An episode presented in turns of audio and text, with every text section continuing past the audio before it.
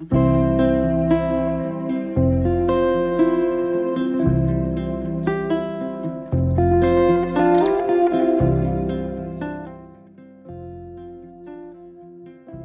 Evangelio según San Lucas.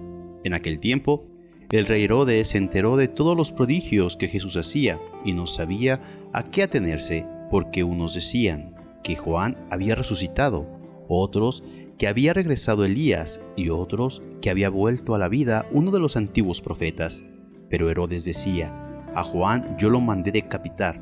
¿Quién será pues este del que oigo semejantes cosas? Y tenía curiosidad de ver a Jesús. Palabra del Señor. La fama de Jesús se extiende y llega a oídos de Herodes Antipas, tetrarca de Galilea y Perea, al asesino de Juan el Bautista. Este Herodes era hijo de Herodes el Grande, el de los inocentes de Belén. Su actitud parece muy superficial, de mera curiosidad. Estaba perplejo porque ha oído que algunos consideraban que Jesús es Juan resucitado, al que él había mandado decapitar. Este Herodes es el que más tarde, dice Lucas, amenaza con deshacerse de Jesús y recibe de éste una dura respuesta. Vayan a decirle a ese zorro. En su pasión, Jesús, que había contestado a Pilato, no quiso por el contrario decir ni una palabra en presencia de Herodes, que seguía deseando verlo por las cosas que oía de él y esperaba presenciar algún milagro suyo. Ante Jesús siempre ha habido reacciones diversas, más o menos superficiales, en el mundo de hoy.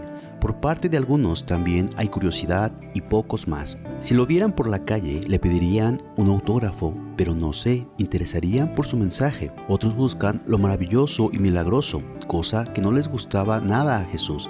La gente de ese tiempo es una gente perversa, pide señal. Para otros Jesús ni existe. Unos lo consideran un superstar o un gran hombre o un admirable maestro. Otros se oponen radicalmente a su mensaje, como pasó antes y ha seguido sucediendo durante dos mil años.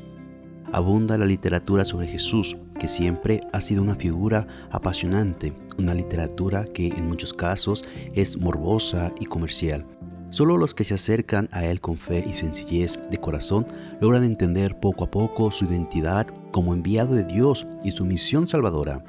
Nosotros somos de estos, pero ¿ayudamos también a otros a enterarse de toda la riqueza de Jesús?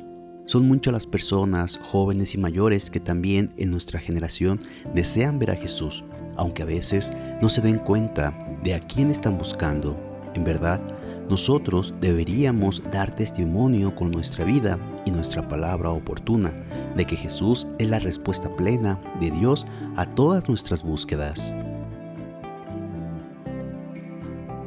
Y que la bendición de Dios Todopoderoso, Padre, Hijo y Espíritu Santo, descienda sobre ti, tu familia y te acompañe para siempre.